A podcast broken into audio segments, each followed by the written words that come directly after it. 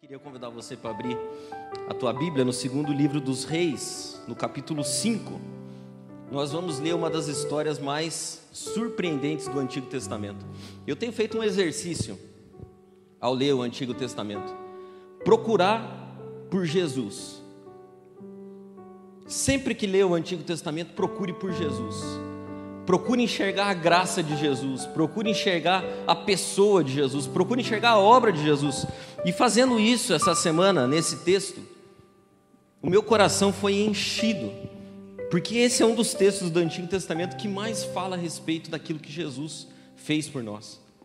Segundo livro dos Reis, no capítulo 5, a partir do versículo 1, diz o seguinte: Naamã, comandante do exército do rei da Síria, era grande homem diante do seu Senhor e de muito conceito, porque por ele o Senhor Deus dera vitória à Síria. Era ele herói de guerra, porém leproso. Porém leproso. Numa das suas investidas militares, os sírios haviam levado cativa uma menina da terra de Israel, que passou a servir a mulher de Naamã. Ela disse à sua senhora: quem me dera o meu senhor procurasse o profeta que está em Samaria, ele seria curado da lepra. Pai, obrigado, Senhor, pela tua palavra. Obrigado, Senhor Jesus, pela tua graça. É exatamente essa graça, Deus, que eu peço a ti, que opere nas nossas vidas enquanto a gente se debruça, Deus, diante da tua palavra. Fala conosco, os nossos ouvidos estão abertos, Deus, em nome de Jesus. Naamã o comandante do exército do rei da Síria era um homem poderoso, era um homem honrado, era um herói de guerra, era o tipo de pessoa das quais os outros mudavam o olhar ao entrar na sala. Sabe aquele tipo de gente que impõe um, um respeito, impõe uma admiração? Eu imagino que Naamã era o tipo do cara que quando as pessoas estavam conversando e ele começava a falar, os outros paravam. Paravam para ouvir. Paravam para prestar atenção no que aquele homem tinha a dizer, porque a Bíblia diz que ele era grande diante do rei. O rei se apoiava nele. Ele era grande diante de Deus também, porque Deus, por intermédio dele, deu vitória à Síria. Olha que coisa maluca.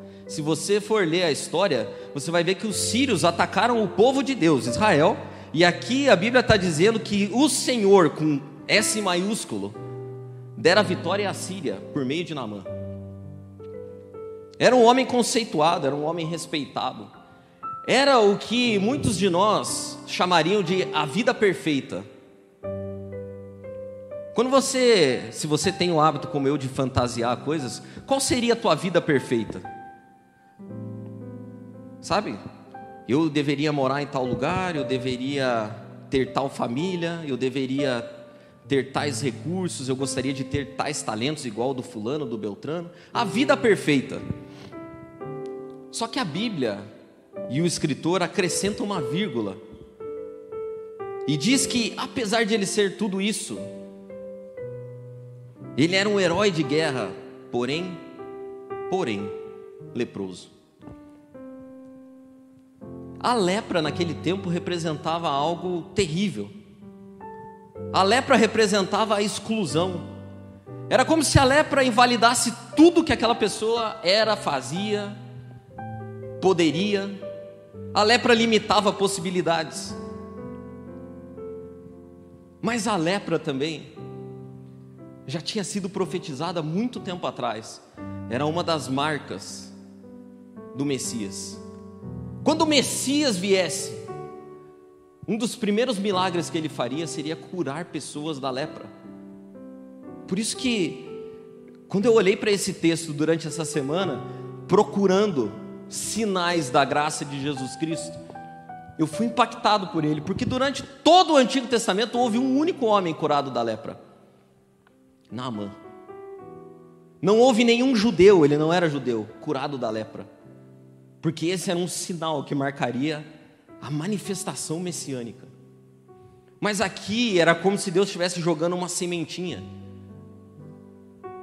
Naamã é um personagem que experimentou a graça de Deus manifesta em Jesus Cristo, um pouco antes da cruz. E eu simpatizo demais com Namã. Eu tenho esse problema também, eu simpatizo com quase todo mundo das histórias. Porque eu procuro Jesus e eu procuro a mim mesmo nas histórias também. A minha vida é cheia de mas e porém. Eu me simpatizo com Namã, não porque eu tenho lepra, graças a Deus não tenho. Mas se você pudesse falar a meu respeito também, você poderia dizer muitas coisas. O Tico tem uma família linda, eu poderia dizer. Ele tem um emprego que ele sempre sonhou. Porém, ele fracassa sempre nas mesmas coisas. O Tico tem uma família maravilhosa, foi criada na casa de pais maravilhosos. Porém, diante de situações, ele se amedronta. Ele tem a vida que todo mundo pediria, mas. E eu tenho certeza que com você acontece a mesma coisa. Você, quando olha para a tua vida, você pode ver vários sinais da graça de Deus, mas sempre há uma vírgula e um porém. Sempre há algo que você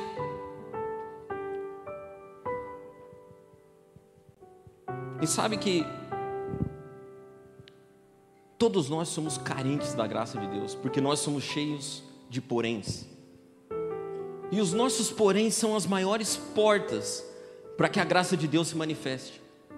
Os nossos poréns são as maiores oportunidades para que a graça de Deus se manifeste. As nossas angústias, os nossos medos, as nossas incertezas são os melhores recipientes para a graça de Deus. Porque, como diz na Bíblia, o poder dele se aperfeiçoa exatamente na nossa fraqueza. São nos nossos poréns onde Jesus tem a maior oportunidade de ser Senhor. É onde a gente olha para aquilo e fala: Meu, isso aqui não tem solução, que era o que acontecia com Naamã. São aquelas situações onde a gente se agarra a qualquer fiapo de esperança, qualquer fagulha que possa mudar aquilo. E a gente vai procurando, assim como ele. E eu quero fazer um passeio rápido com você pela história de Namã. Porque o texto que a gente leu diz que uma menina, menina, escrava, lançou as seguintes palavras: ah, se o meu senhor pudesse visitar o profeta em Samaria, ele seria curado. E olha o que Naamã fez: ele se agarra naquela possibilidade. Ele era um general, ele era poderoso, ele tinha tudo nas mãos, mas o desespero era tão grande que ele se agarra na palavra de uma menina escrava. Mas o que que Naamã faz? Ele vai para Samaria ver o profeta? Não ele começa a procurar no lugar errado. Olha o que diz em 2 Reis capítulo 5. Eu queria que você deixasse aberto para a gente passear por esses versículos. Namã foi contar ao seu senhor o que a menina israelita disse. Ele foi contar para o rei. E o rei da Síria respondeu: Vá, eu lhe darei uma carta e você entregará ao rei da Síria. A menina tinha mandado Naamã e ver o profeta. Ele não só foi, não foi ver o profeta, como ele foi procurar o rei. Em indo procurar o rei, o rei mandou ele procurar outro rei. Sabe o que está acontecendo aqui? Está acontecendo o que eu faço constantemente. Eu sempre procuro a graça de Deus nos lugares errados. É aquela sensação e aquela percepção de que nós podemos controlar o divino. Sabe? Se eu receber a oração do pastor tal, se eu buscar na campanha Y, se eu puder fazer Deus me notar com a minha oração, quem sabe? Isso é tão doido, eu sempre penso nisso, eu falo, meu Deus, eu estou orando por essas coisas aqui. Deus tem tanta coisa para fazer, isso aqui não. Mas eu fico tentando ser notado, jogando a minha necessidade assim para Deus ver, tipo, quicando a bola para Deus. Aqui, ó, Deus, aqui, ó. Naamã tinha a ideia que todos eles lá atrás tinham, e que muitos de nós ainda temos hoje, que os deuses podem ser controlados, que eles podem ser manipulados. Mas eles não podem. A menina tinha dito: procura o profeta. E Naamã procurou o rei. E depois procurou outro rei. E quando ele chega para o outro rei e fala assim: Ó, oh, entreguei, eu trouxe essa cartinha. O rei, ao ler a carta, rasga a roupa e fala: Por acaso eu sou Deus que posso curar e posso trazer à vida alguém que está morto? Ele está dizendo assim: Cara, você já está morto. Você tem que procurar Deus, não eu. Rasga as vestes e diz: Cara, procure por Deus. E a pergunta que eu tenho para você com os teus poréns Aonde você tem buscado a solução para eles? A outra coisa que Naamã faz é que além de procurar no lugar errado, ele procura do jeito errado, exatamente igual eu. Olha o que diz em 2 Reis capítulo 5, versículo 4. Então Naamã partiu, pegou a cartinha do rei e partiu, levando consigo 350 quilos de prata, 72 quilos de ouro e 10 mudas de roupas finas. Diante dos meus poréns, eu geralmente também procuro encontrar as soluções. Só que tem uma coisa, poréns desse tipo que a gente leu aqui, não são resolvidos por mãos humanas.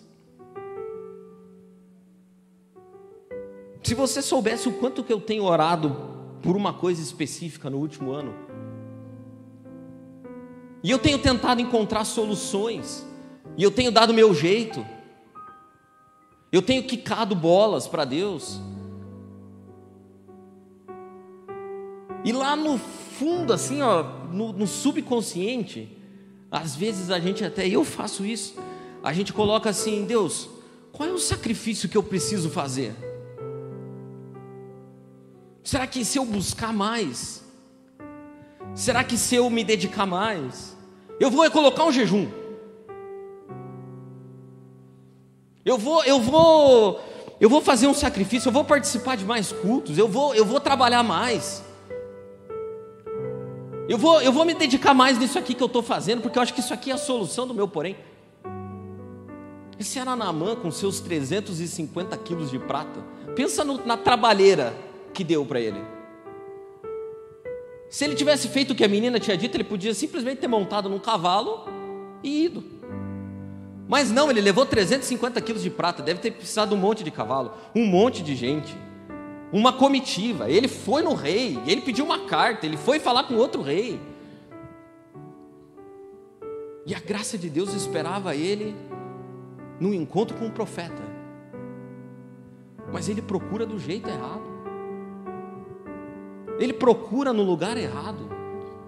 E mais, ele procura com a expectativa errada. Ele procura encontrar a graça de Deus com a expectativa equivocada, porque olha o que diz 2 Reis, capítulo 5 ainda, o versículo 9 aí da tua Bíblia. Veio, pois, Naamã com seus cavalos e com seus carros, e parou na porta de Eliseu, depois que o rei rasgou as vestes, né? Então Eliseu mandou um mensageiro. Que terrível, cara. Já foi desprezado por alguém assim? Alguém que não te deu bola? É o que está acontecendo aqui com, com o Naamã. Ele foi, falou com o rei, o rei não deu conta. O profeta ouviu dizer da história que o rei tinha rasgado as roupas e falou assim: manda o cara aqui que ele vai ficar sabendo que tem profeta em Israel. Olha que pastor, olha que pregador ousado. Rei, hey, por que rasgou as vestes? É porque parecia um cara aqui pedindo para eu curar ele da lepra. Lembra? Ninguém era curado de lepra. Não, não existia isso. E o profeta, numa ousadia, manda um outro recado para o rei, fala: manda o cara aqui em casa, que ele vai saber que tem profeta em Israel. Aí o, o Namã falou: agora sim, agora é agora que eu se consagro. Não é? é? Como é que o Milton Leite diz? É agora que eu se consagro. E ele junta os carros, junta os cavalos, vai na casa de Eliseu, bate na porta e o Eliseu. E Eliseu então mandou o um mensageiro dizendo: Vai Lava-te no Jordão sete vezes, e a tua carne será restaurada e você ficará limpo. Naamã, Naamã, ao ver isso tudo, Naamã, porém, muito se indignou e foi dizendo: Olha que é a expectativa. Pensava eu que ele sairia ter comigo. Naamã, quando estava indo lá, fantasiou. por-se-ia de pé, invocaria o nome do Senhor, seu Deus, moveria a mão sobre o lugar da lepra e restauraria o leproso. O cara, ele não queria só o milagre, ele queria um milagre assim, com pompa e circunstância, afinal de contas, eu sou Namã. E aí ele ficou indignado com o método. Não são porventura Abana e Farfar, rios de Damasco, melhores do que todas as águas de Israel? E era verdade. O rio Jordão é sujo. O Rio Jordão para nós tem um, significado legal porque Jesus foi batizado lá e tal, mas os rios lá de Damasco eram mesmo melhor. Não podia ter se lavado lá? Não poderia eu lavar-me lavar neles e ficar limpo? E voltou embora com indignação. Então, se chegaram a ele os seus oficiais lhe disseram: Meu pai, se te houvesse pedido alguma coisa o profeta difícil, acaso não a faria? Quanto mais, já que apenas te disse: lava-te e ficarás limpo. Mas eu sou igualzinho na mão. Eu não aceito coisas fáceis assim. Eu não aceito facilmente que a graça de Deus repousa na minha vida simplesmente por um ato de eu entregar a Ele. Eu tenho dificuldade em acreditar que os meus poréns serão solucionados sem que eu tenha que fazer nada. Simplesmente aquilo que a música diz: espera no Senhor e confia. Simplesmente em ficar descansado Eu tenho orado a Deus e Deus não tem me respondido nada. Nada. Eu tenho batido e a minha expectativa é sempre essa também. Que algum dia algo monumental vai acontecer e que Deus vai manifestar. Mas o que eu tenho recebido é silêncio. Mas enquanto eu pensava nisso durante essa semana, eu fui levado a refletir: será que eu não estou buscando a Deus com a expectativa errada? Será que você também não está buscando a Deus pelos seus poréns com uma expectativa errada? E se Deus dissesse para mim, dissesse para você o que disse para Paulo? Porque Paulo também tinha expectativa. Paulo orou, segundo ele, três vezes. O que para Paulo era muito, orar três vezes por uma coisa. E na terceira vez Deus disse para ele: Eu não vou fazer. Eu não vou fazer e tem mais. A minha graça basta para você.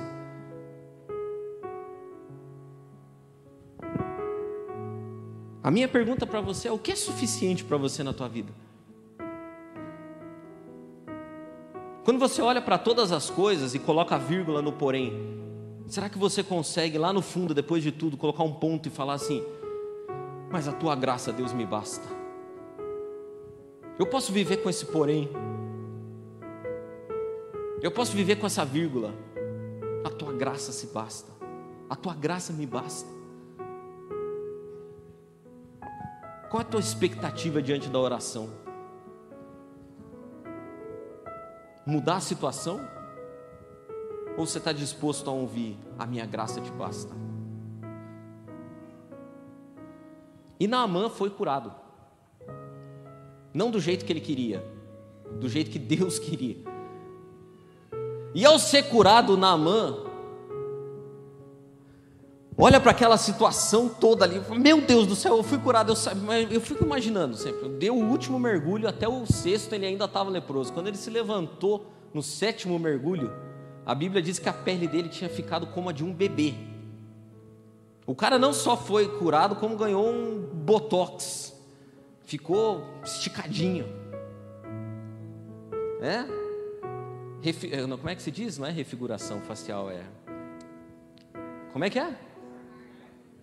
Como que é? Harmonização facial. Ele ainda ganhou uma harmonização facial. Ficou bonito. Agora o cara era tudo aquilo e mais bonito ainda. E ele pensa, fala, não, isso aqui, os, os deuses que eu conheço, quando dão harmonização facial, eles, eles cobram. Agora, agora não dá. Agora eu vou pegar os 350 quilos de prata que eu trouxe, as 10 mudas de roupa, o ouro, e eu vou lá na casa do profeta, porque eu saí de lá, inclusive, insultando o cara. Agora o que, que pode acontecer? O cara pode orar para Deus e falar assim: ele viu como é que ficou bonitinho, ficou certinho, mas como ele saiu daqui sem me dar, sem me dar nada, quer saber do negócio? Tira dele. E ele falou: Não, eu tenho que ir lá, eu tenho que, eu tenho que me resolver com o profeta. Então ele foi, versículo 16. O profeta respondeu, chegou lá com os 350 quilos de prata, o ouro, a roupa, e falou: Profeta, está aqui, é para você, eu não tenho como agradecer isso aqui, isso aqui é muito pouco ainda. E o profeta respondeu: Juro pelo nome do Senhor a quem sirvo, que nada aceitarei. Embora o profeta, embora Naamã insistisse, ele recusou. E disse Naamã: Já que não aceita o presente, ao menos permita que eu leve duas malas carregadas de terra, pois teu servo nunca mais fará holocaustos e sacrifícios a nenhum outro Deus senão o Senhor. Mas aí ele pensou o seguinte: falou, puxa, eu estou fazendo uma. Porque ele era racional, cara. Estou fazendo uma promessa aqui que não vai dar para cumprir, porque o meu rei lá da Síria tem outros deuses. Daí ele colocou um adendo. Mas que o Senhor me perdoe por uma única coisa. Só tem um pecado que eu vou continuar cometendo. Basicamente é isso que ele está dizendo. Quando meu Senhor vai adorar no templo de Rimon, eu também tenho que me ajoelhar ali, pois ele se apoia no meu braço. Que o Senhor perdoe teu servo por isso. É a gente aqui com medo de perder as coisas boas que Deus deu, de perder a graça que Deus deu, de perder aquilo que Deus colocou na nossa vida por mau comportamento. E, e essa parte da história termina com Eliseu dizendo poucas palavras. Ao, a tudo isso que aconteceu, Eliseu olha para o e diz o seguinte: vá em paz. A graça de Deus na nossa vida é assim. Nosso Deus não é um Deus que exige retribuição. O objetivo de Deus não é escravizar ninguém. A graça de Deus é tão abundante, tão maravilhosa, que até diante do medo da gente de perder ela, Deus diz assim: vá em paz. Ah, mas e o milagre que o Senhor me fez? O Senhor não vai. Não, eu não sou igual aos outros deuses aí. Vá em paz, viva em paz. Vá em paz. É a resposta diante da graça de Deus. Mas tudo isso aqui não é o mais surpreendente. O mais surpreendente na história toda não é o que aconteceu com Naamã. O mais surpreendente na história toda está no primeiro versículo que a gente leu. Numa das investidas militares, versículo 2, os sírios haviam levado cativo uma menina da terra de Israel, que passou a servir a mulher de Naamã. Ela disse à sua senhora: quem me dera o meu senhor procurasse o profeta que está em Samaria, pois ele curaria da lepra.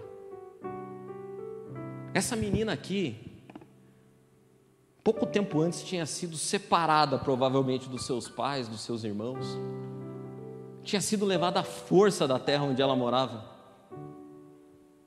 tinha experimentado horrores dentro da casa de Namã, provavelmente.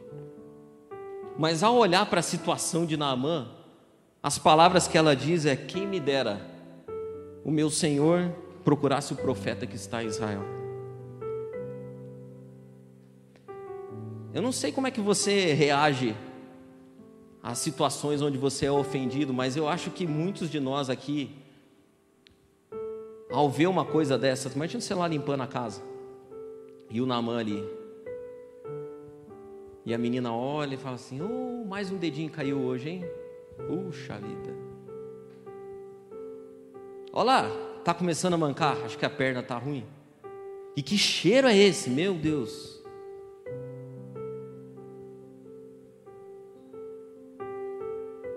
E acho que desse ano não passa. Mas essa menina aqui tinha um coração invadido pela graça de Jesus Cristo. E ela sabia o que poderia curar o Namã. E ao invés de remoer amargura, de remoer tristeza, de ficar se vitimizando pelo que aconteceu, ela diz o seguinte: se esse cara aí procurasse o profeta em Samaria, ah, ele ia experimentar a graça de Jesus. Muitas vezes nós estamos no lugar de Naamã, a maioria das vezes, mas em muitas ocasiões nós estamos no lugar da menina. E perdoar uma pessoa é sempre muito custoso. Eu não vou ser leviano e dizer para você que você tem que perdoar os outros como quem desculpa alguém por ter pisado no pé. Porque perdoar os outros é algo complicado. E essa menina experimentou isso aqui ao máximo. Ela carregou sobre ela o custo do perdão. Tem um escritor que diz uma coisa muito interessante: quando você perdoa, isso significa que você absorve a perda e a dívida. Você assume para você. Todo perdão então custa caro. Entendo perdoado na mão, ela precisou sofrer o dano e continuou sendo escrava. Continuou experimentando rejeição na casa do Namã. Continuou separado dos seus pais. E eu tenho vivido um pouco disso porque há uma situação na minha família que não muda há muitos anos.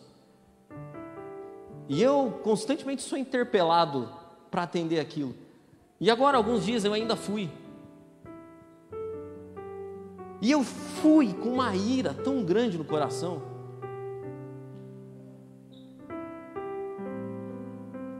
E eu, chegando lá, falei: não, eu vou, eu vou dar um jeito aqui nisso aqui, mas não sem antes falar.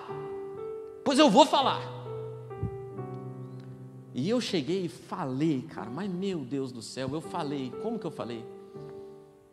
Sabe aquela coisa que você fala que lava a alma assim?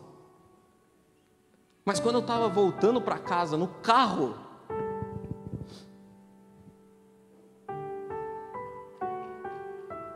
Deus falou para mim assim: Isso aí que você está fazendo não é perdão. O perdão custa. Quem perdoa assume o débito. Mesmo que a situação não mude. Você está disposto a perdoar coisas em que a situação não muda? Está disposto a perdoar coisas em que você vai ter que assumir o débito e o peso para você? Ou a gente fica, caiu mais um dedinho lá, Um coração cheio de ira não perdoou ninguém. Um coração que precisa falar um monte de verdades para poder perdoar não perdoou ninguém. Todo perdão custa caro. E olhando para essa cena do leproso que sou eu e da menina que custou tudo para ela o perdão, eu me lembrei de Jesus. Porque foi isso que ele fez por nós. Nós somos Naamã e Jesus é como aquela menina.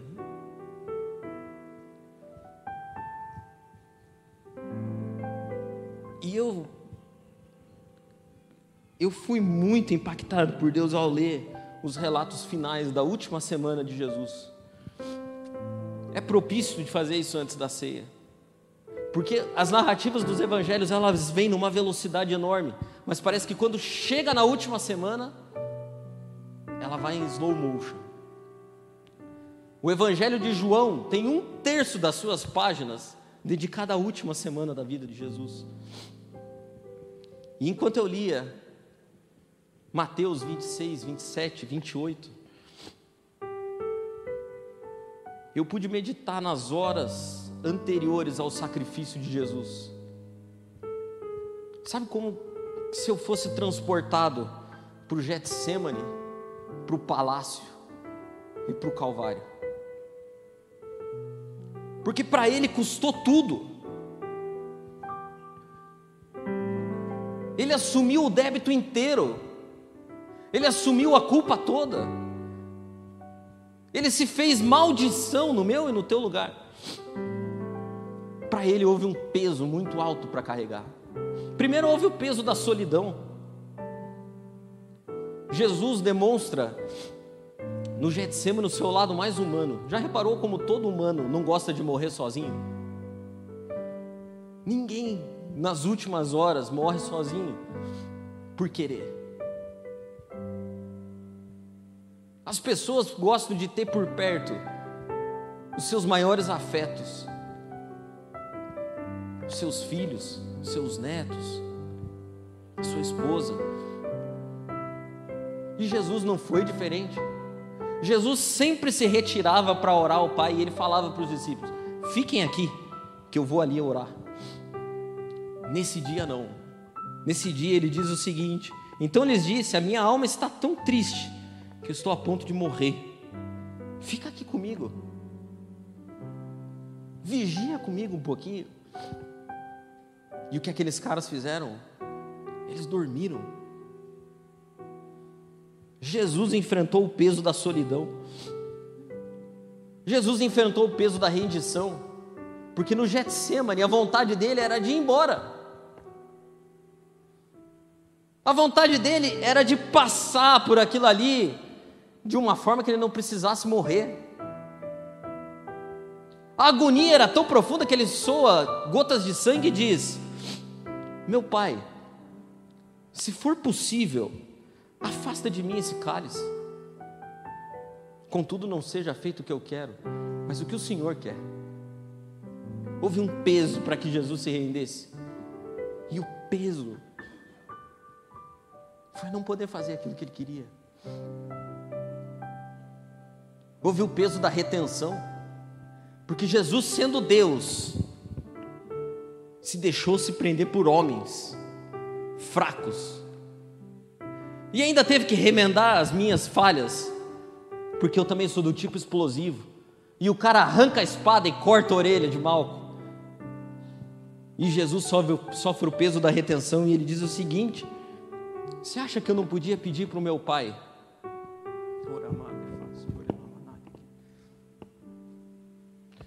Podia pedir, ele mandaria 12 legiões de anjos, ou quem sabe até mais.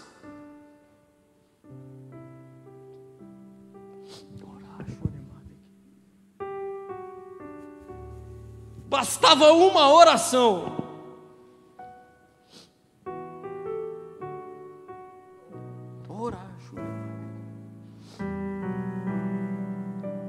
Uma única oração e o curso do mundo seria mudado. Anjos desceriam à terra e antecipariam o apocalipse. Mas nós não estaríamos aqui hoje. Mas era uma oração apenas. Então houve um peso de retenção daquilo que eu posso fazer. Houve o peso do insulto. Porque ao chegar no palácio, alguns lhe cuspiam no rosto e lhes davam murros. E outros ainda davam tapa e diziam: Profetiza-nos, Cristo. Quem foi que te bateu?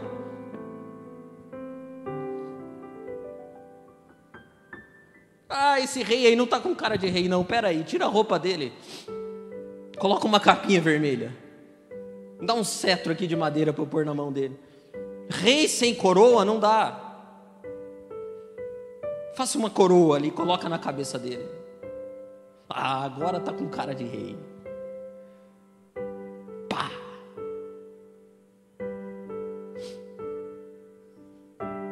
E a Bíblia diz que Jesus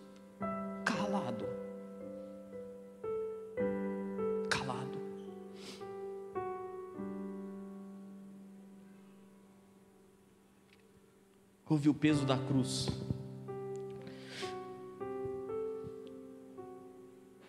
Porque na cruz, ele se fez maldito. E pela primeira vez na vida dele inteira, o Pai deixou. Pela primeira vez na sua vida, Jesus experimentou a ausência de Deus. E ele grita, perguntando: Deus, que, que o Senhor me abandonou? Não houve resposta. A cruz custou tudo para Jesus.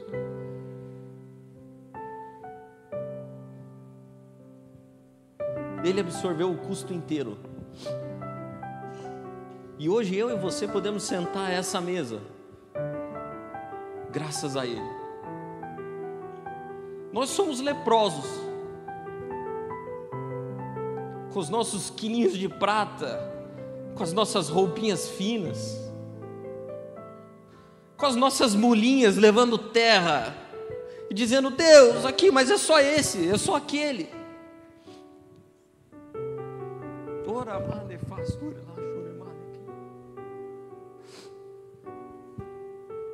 Mas Jesus hoje olha para nós e está dizendo: vá em paz, minha graça.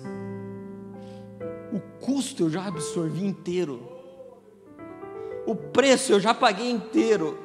O insulto eu já sofri inteiro. Não tem nada que você possa fazer que me insulte mais.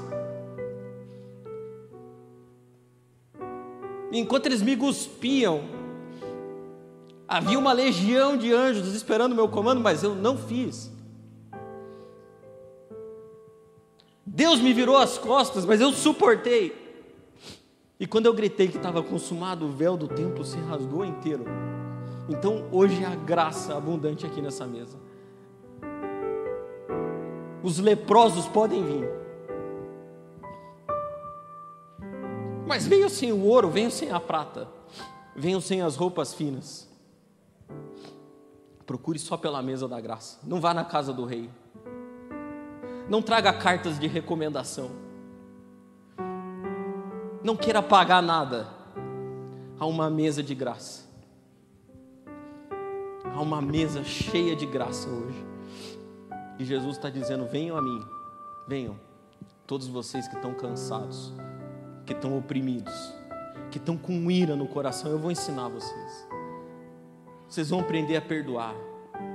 Venham, venham que a mesa está pronta. A mesa está pronta para nós. Aleluia. Eu queria convidar você a ficar de pé.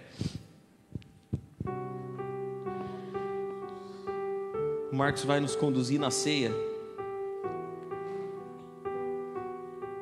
Mas hoje, ao tomar o cálice, eu queria que você se transportasse para lá. E que por um momento só, Deus nos desse a pequena percepção do todo custo que teve. Não foi de graça, custou tudo. Custou tudo. Pai, obrigado, Senhor Jesus. Obrigado pela tua graça. Obrigado porque nós somos nós somos leprosos, Deus a minha vida é cheia de poréns, mas cada um deles é um espaço para que a tua graça se manifeste. E hoje eu te peço, Senhor, que pelo poder do teu nome, a tua misericórdia, Deus, invada a nossa vida, o teu perdão invada a nossa vida. Porque o Senhor é aquele que disse ao nosso respeito: Ah, se ele conhecesse o meu Pai, ele seria curado dessa lepra. Cura-nos, Jesus, da nossa lepra. Cura-nos, Jesus, da nossa miséria. Cura-nos, Jesus, ao tomar do teu sangue.